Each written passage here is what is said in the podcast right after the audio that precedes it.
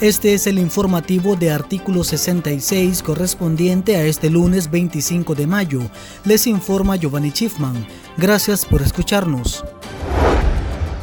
Este lunes la dictadura de Nicaragua presentó a los nicaragüenses y a la comunidad internacional su libro blanco donde resalta el trabajo realizado para combatir a la COVID-19. En dicho informe, el régimen detalla que desde el 9 de febrero se establecieron medidas preventivas para reducir la transmisión del virus e implementó un plan comunicacional permanente dirigido a la población. En el libro blanco, la tiranía también minimiza las muertes por COVID-19 y registra un mayor número de mortalidad por otras causas. Por otro lado, la dictadura dice que el coronavirus vino para quedarse y recomienda a la población a aprender a defenderse y funcionar al mismo tiempo.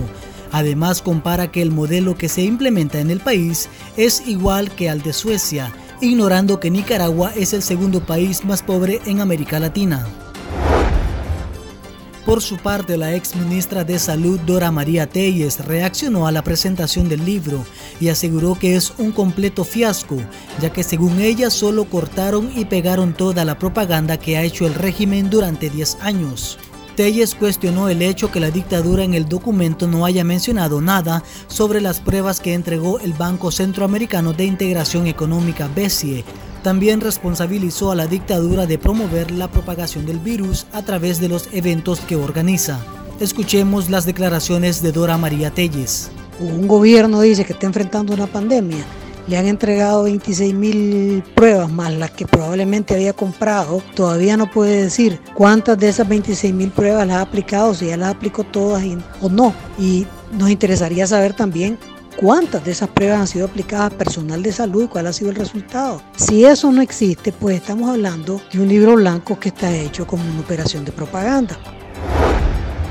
En otro orden, el último reporte de la Organización Panamericana de la Salud, actualizado hasta el domingo 24 de mayo, revela que Nicaragua ya se encuentra en la fase de transmisión comunitaria por COVID-19, después que el Ministerio de Salud elevara las cifras de contagios y fallecidos por esta causa. La OPS en su informe mantiene los datos brindados por el MINSA hace una semana, donde registra 279 casos confirmados, 17 fallecidos y 199 pacientes recuperados. El organismo de la salud en ese sentido desenmascara al MINSA, que hasta la fecha se niega a reconocer la expansión del virus en todo el país. En los últimos reportes sobre el avance del virus, la institución sanitaria se ha limitado en decir que se han presentado casos en brotes a través de contactos claramente establecidos, sin declarar el contagio comunitario evidenciando el secretismo estatal por parte de la dictadura de Daniel Ortega.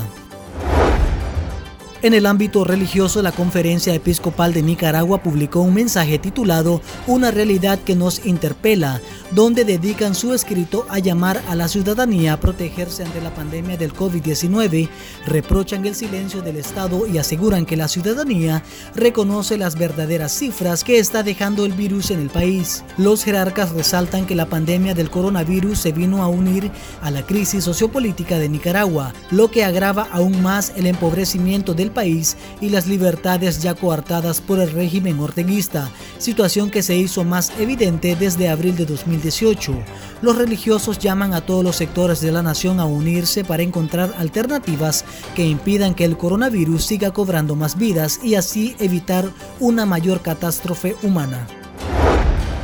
Cambiamos de tema y es que el empresario orteguista Juan Caldera fue dado de alta este lunes 25 de mayo después de permanecer hospitalizado por dos semanas tras contagiarse de COVID-19 y según su testimonio estuvo al borde de la muerte.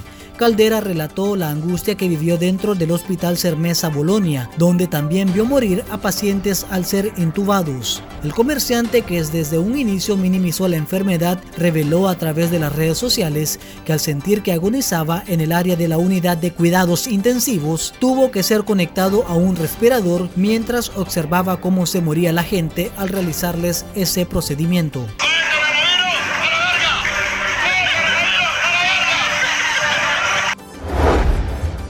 Estas han sido las noticias de artículo 66. Para ampliar estas y otras informaciones, visite nuestro sitio web www.articulo66.com. Síguenos en Facebook, Twitter e Instagram y recuerde suscribirse a nuestro canal en YouTube. Les informó Giovanni Schiffman.